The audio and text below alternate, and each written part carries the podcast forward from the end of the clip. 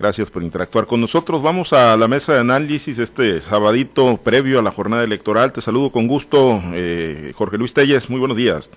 Muy buenos días, Pablo César. Muchas gracias. Buenos días a Francisco Chiquete, Osvaldo y al señor y a todos los que nos escuchan el día de hoy. Gracias, Jorge Luis. Francisco Chiquete, te saludo con gusto. Muy buenos días.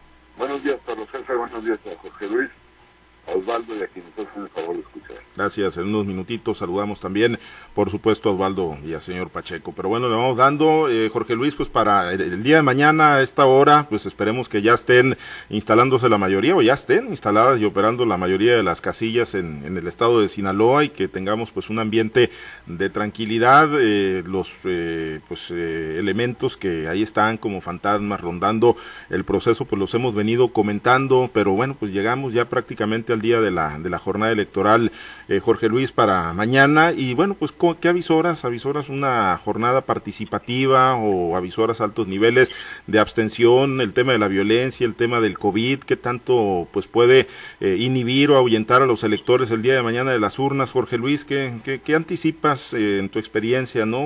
checando y revisando el ambiente y todos esos elementos de los que hemos venido hablando a lo largo de las campañas de los 60 días de proselitismo y estos últimos días de, de la reflexión en tu experiencia, pues qué avisoras para el día de mañana, Jorge Luis, en cuanto a la participación ciudadana. Pues fíjate, Pablo César, que eh, la mayoría de, los que estudian esta clase de fenómenos, pues nos dicen que la votación promedio en elecciones intermedias es de 45%, en, contando pues cuando no hay elecciones para presidente ni para senador, únicamente para diputados federales.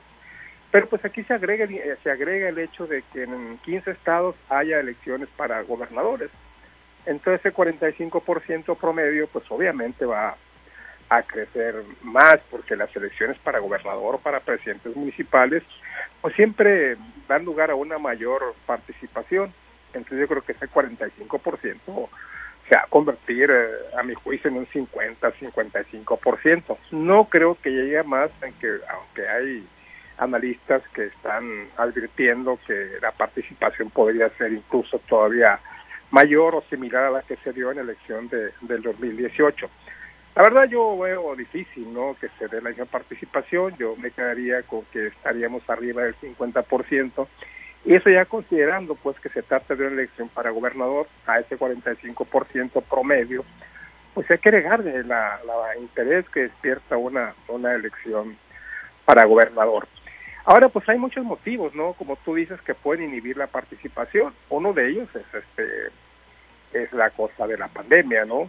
En el caso particular, yo pienso ir a votar. Si yo veo gente, me regreso y no voto, ¿no? Y votaría cuando vea este que la situación ya está más ah, más controlada. Si eso pasa, si no pasa, pues no voto y ya, ¿no? O sea, importa importa mucho la salud de la persona yo creo que así como yo pienso, muchos no, no van a ir a arriesgarse a arriesgar su salud por ejercer un derecho de voto, aunque debería ser así, pero pues eh, como te digo, primero es la salud y hay riesgo de contagio, entonces eso sería un, factor que puede inhibir la participación. El otro pues son las elevadísimas temperaturas que, que hay en el estado. Y un tercero pues podría ser la falta de interés de la gente para tal o cual candidato, como lo demuestran ya las encuestas en donde aparece pues un alto índice de personas que no van a votar y agrégale a los que no tienen todavía su voto definido, que pueden votar o no votar. O sea, el hecho de que tengan su voto indefinido no quiere decir que, que en un momento dado puedan votar por uno o por otro, sino que simple y sencillamente decían no asistir a las urnas.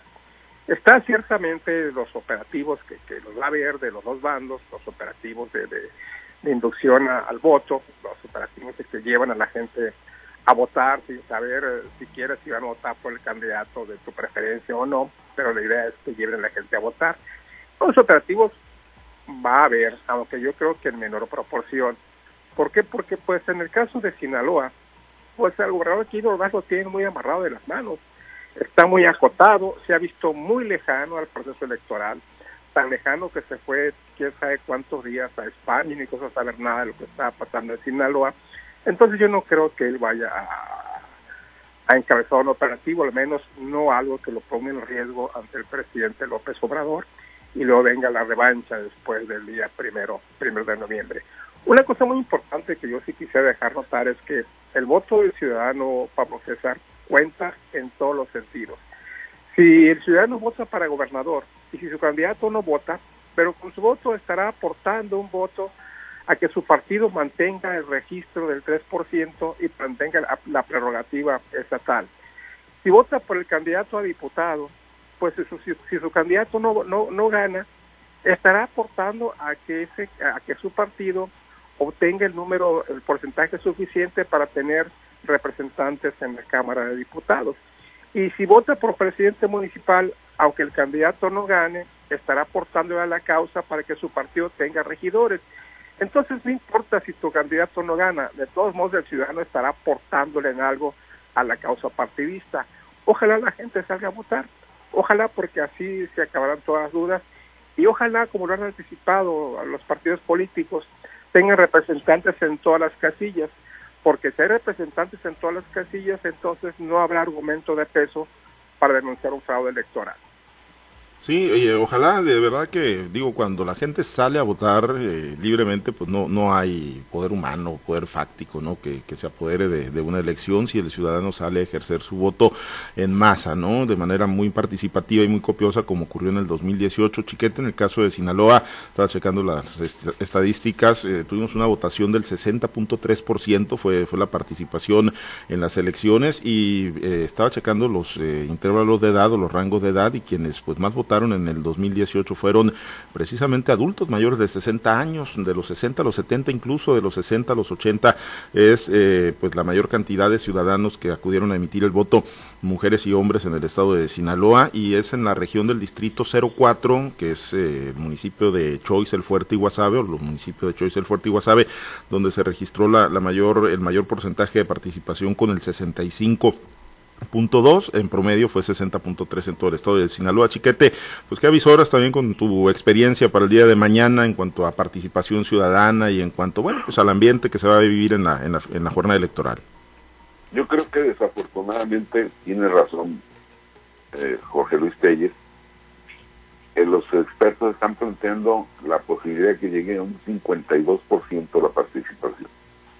No es una elección intermedia cualquiera, es una elección en que se tocan los puntos más sensibles de la sociedad, que son las autoridades más cercanas, o que debían ser las más cercanas, las presidencias municipales y la gubernatura del Estado.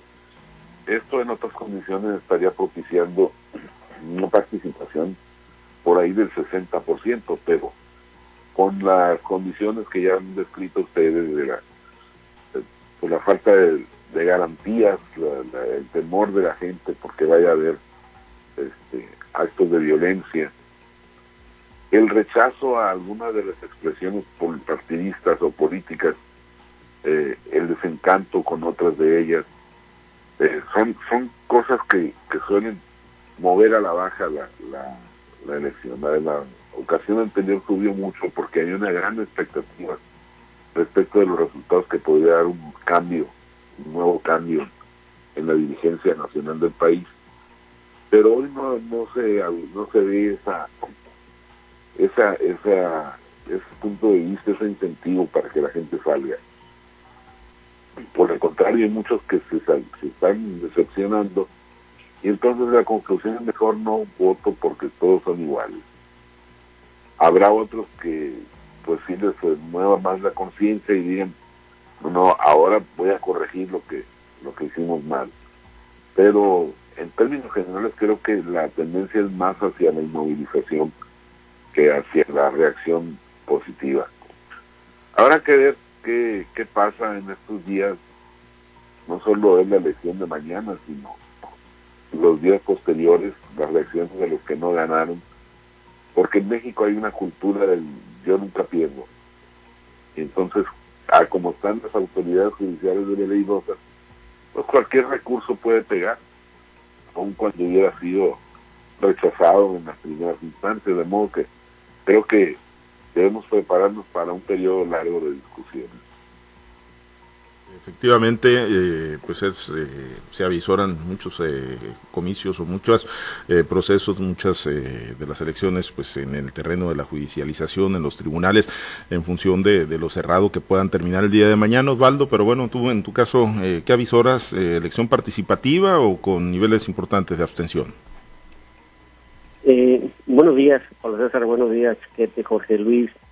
Pues mira, yo creo que al día de hoy en esa parte tenemos una fuerte incertidumbre de cuál pueda ser el comportamiento de la gente, de la sociedad el día de mañana. Ojalá sea un, un ejemplo de participación cívica, de participación política acudiendo a las urnas. Sin embargo, pues bueno, ahí están las estadísticas de cuánto es el porcentaje de votación que ha existido en otros procesos electorales y efectivamente pues, eh, cualquiera puede decir pues va a haber una participación que no supere el 55%, la verdad las cosas, hay quienes unos hablan del 45, otros más optimistas, el 50, 52, lo máximo el 55.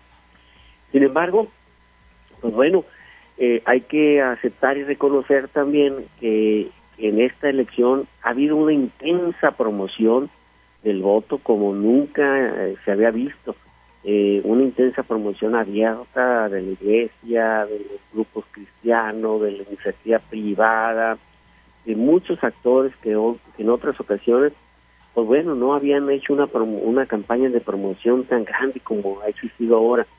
Y bien, eh, también pues, la sociedad ha tenido la oportunidad de ver qué es lo que está en juego en este proceso electoral. De ahí que, bueno, ya está en las manos de la gente eh, ver y decidir si, si permanece apática a, un, a, lo que va a acontecer el día de mañana, a lo que puede acontecer dependiendo de los resultados que se tengan el día de mañana, o bien decide salir a votar a pesar de la pandemia, a pesar de los hechos violentos que se han estado anunciando, como hoy por la mañana del secretario de Delegación y de Elecciones del Comité Directivo Estatal del PRI, Alberto Salas, que fue privado de su libertad, de su casa. Llegó un hombre fuertemente armado, lo sacaron de su domicilio en presencia de su familia y se lo llevaron y hasta ahorita pues no se sabe. Es ese tipo de acciones que violentan el proceso electoral pues viene también y termina pegando el ánimo y viviendo el ánimo de la gente por salir a votar por temor, por miedo. La participación de los grupos delincuenciales, como ha estado abierta, decidida también, es otro factor que inhibe, que contiene a un sector de la población pero que va y fomenta otro sector, los que están de acuerdo en que esto suceda. En fin, yo creo que hasta en eso hay que decir, tenemos una fuerte incertidumbre de ver si la gente, el miedo la va a paralizar o el miedo la va a activar y motivar para salir a votar y tratar de cambiar el estado de cosas que estamos viviendo al día de hoy. Lo cierto es que pues mañana es la gran cita, ojalá, ojalá y la gente salga a votar y ejerza su derecho cívico de elegir ellos y nadie más que ellos a sus nuevos gobernantes y representantes sociales. Es, es la única manera, ¿no?, de tener, bueno, pues la, la certeza, ¿no?, digo, de pues qué es lo que estamos eligiendo, que no nos impongan y que bueno pues se haga a través del voto en las urnas, llegar a la mampara y en esa intimidad, pues votar por el candidato, la candidata de sus preferencias, el partido político que pues de mejor manera la haya convencido, pues todos a votar el día de mañana y esperamos quedarnos cortos en, en los pronósticos, en las proyecciones y que todos esos fantasmas que están rondando el proceso electoral pues no se materialicen, salvo el de una elección muy muy participativa mañana domingo. Vamos a estar en la cobertura permanente, por supuesto.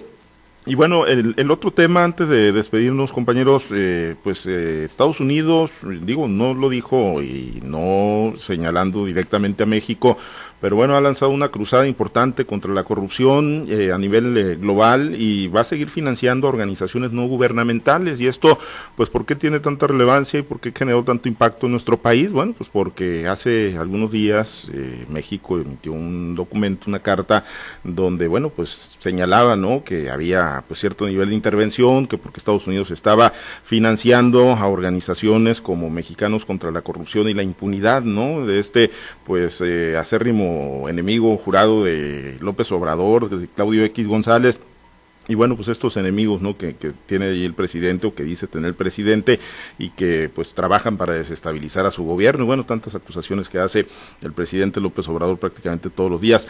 Pero bueno, Estados Unidos dice sí seguirá habiendo financiamiento, sí seguirá la cruzada contra la corrupción y aunque no viene así focalizada para México, Jorge Luis, pues yo creo que son eh, asuntos a, a, los que no les debemos de perder la pista porque sí ha cambiado diametralmente, ¿no? La manera de cómo nos están viendo desde Estados Unidos Unidos, no a nuestro país y a nuestro gobierno, a diferencia de lo que ocurría con, con Donald Trump.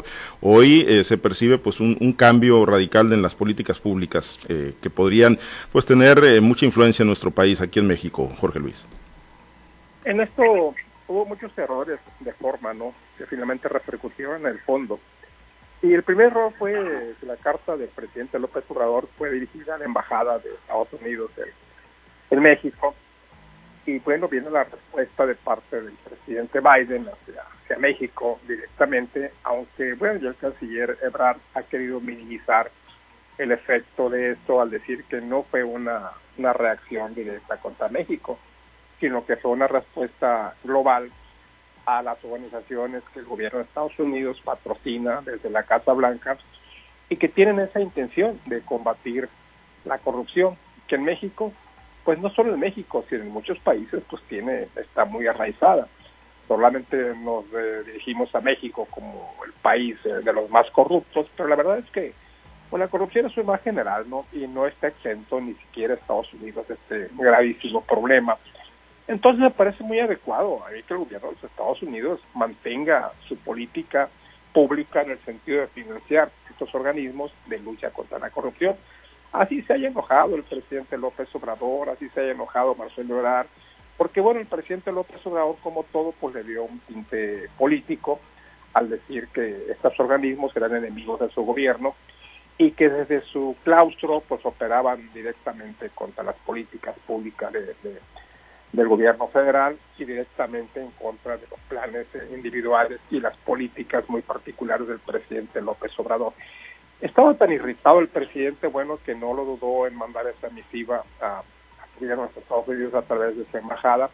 Pero bueno, la respuesta vino rápido, ya sabemos lo que pasó, ya Marcelo Ebrard dio puntual respuesta a esta carta y el gobierno de Estados Unidos, en una decisión que yo considero muy acertada, mantiene ese financiamiento a, estas, a estos organismos que luchan contra la corrupción.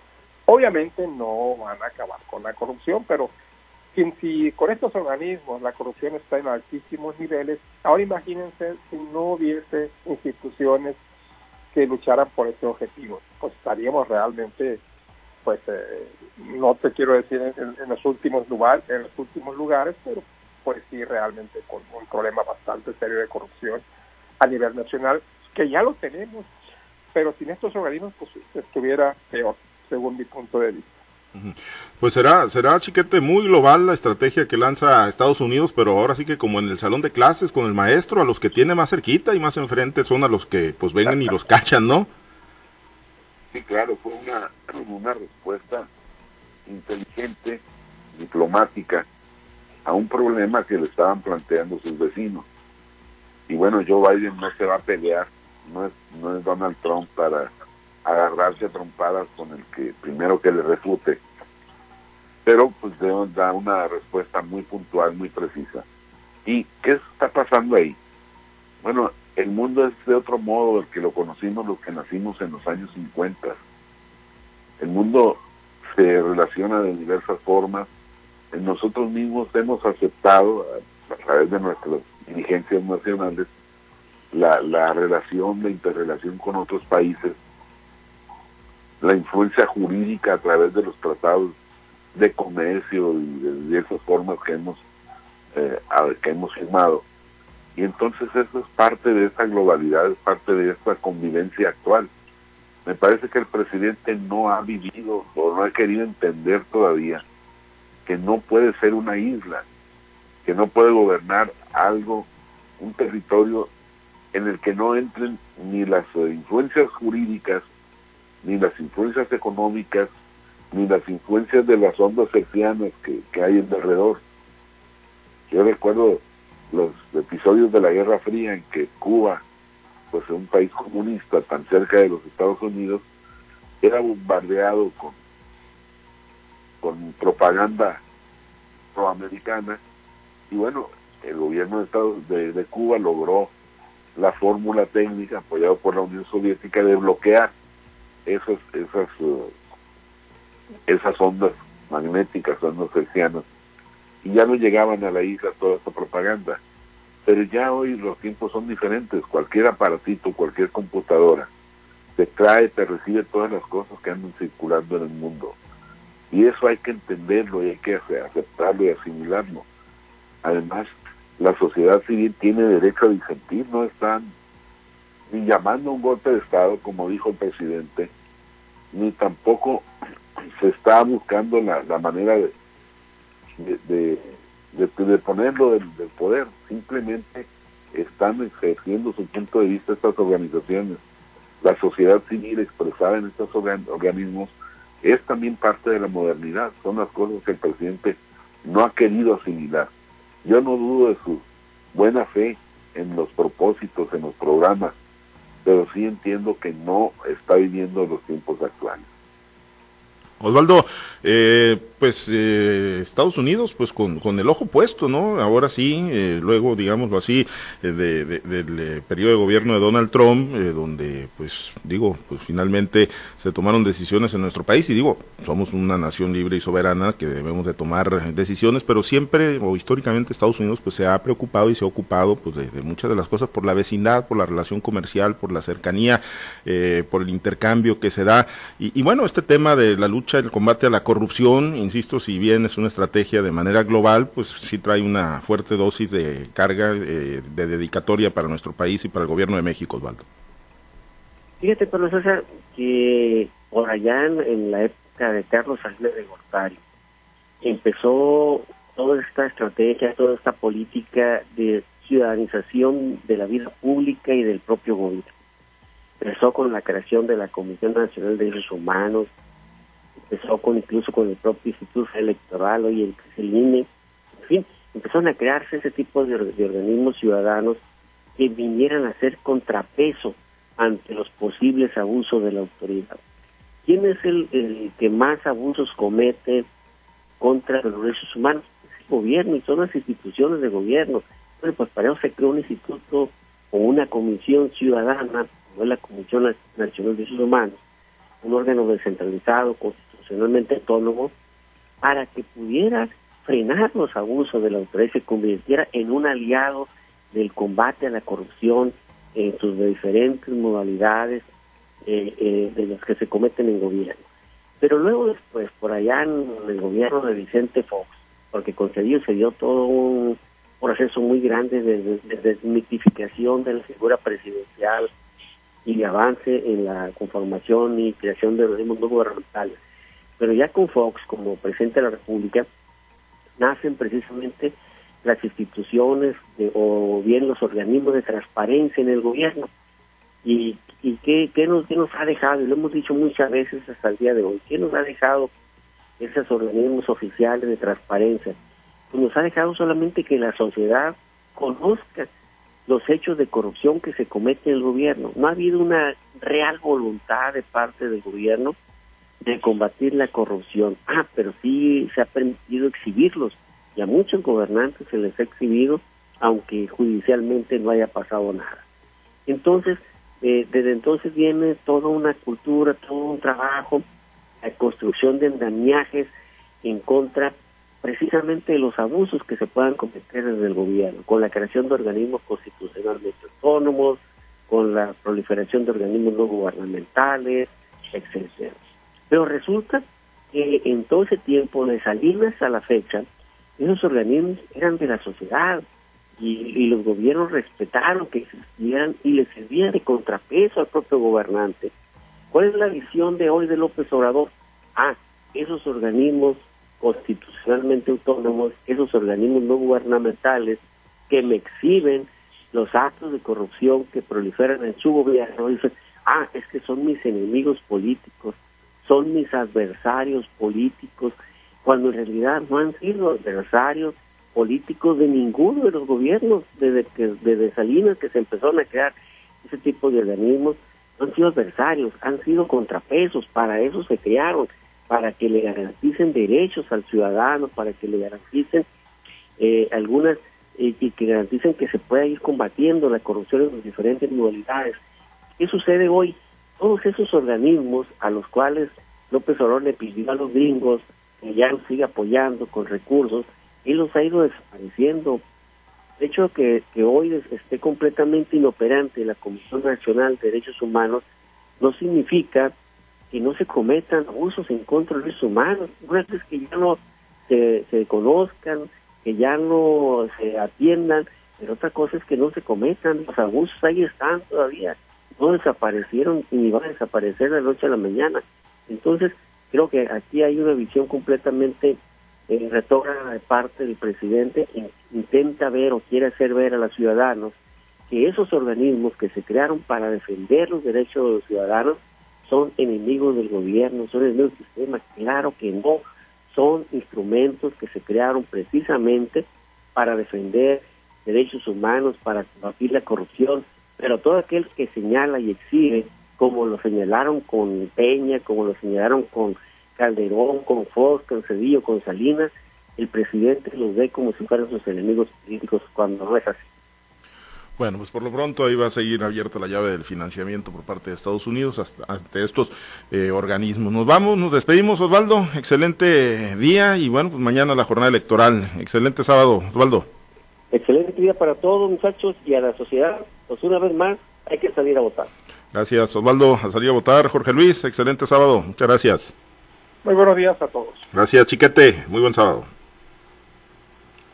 Bien, gracias a los compañeros operadores en las diferentes plazas de Grupo Chávez Radio. Muchas gracias a Herberto Armenta por su apoyo en la transmisión y la producción de Altavoz TV Digital. Mañana hay que salir a votar. Vamos a tener una programación eh, pues permanente con la cobertura en tiempo real. La cobertura más completa la va a encontrar en Noticieros Altavoz a través de nuestras diferentes plataformas, las estaciones de Grupo Chávez Radio, todas permanentemente enlazadas desde antes de la apertura de las casillas. Vamos a tener la transmisión con todo el profesional equipo de reporteros periodistas analistas, técnicos y todo lo que pues usted va a requerir para tener la información disponible al momento que se esté generando en el punto donde se esté produciendo esa información. Ahí estarán los micrófonos, ahí estarán eh, las imágenes de noticieros altavoz, así que no se despegue de las estaciones de Grupo Chávez Radio en el norte, en la zona centro norte, en Guamúchil, en Guasave, en Los Mochis y en todo el estado de Sinaloa. Y bueno, le digo, vamos a tener una cobertura amplia, una cobertura total, nada más de lo que ocurre en el estado de Sinaloa. Vamos a estar interactuando con en diversos puntos del país para que usted pues también tenga ¿no? conocimiento de lo que está ocurriendo en otros puntos de México, de la República. Recordar que son 15 las elecciones de, de gobernador que se estarán realizando además de la renovación de los 300 distritos federales. Así que será una elección amplia, invitados a participar de la cobertura que tendremos el día de mañana a través de los espacios informativos de Noticieros Altavoz. Por lo pronto nos despedimos, hay que salir a votar. Soy Pablo César Espinosa, que tenga usted un excelente y divertido fin de semana.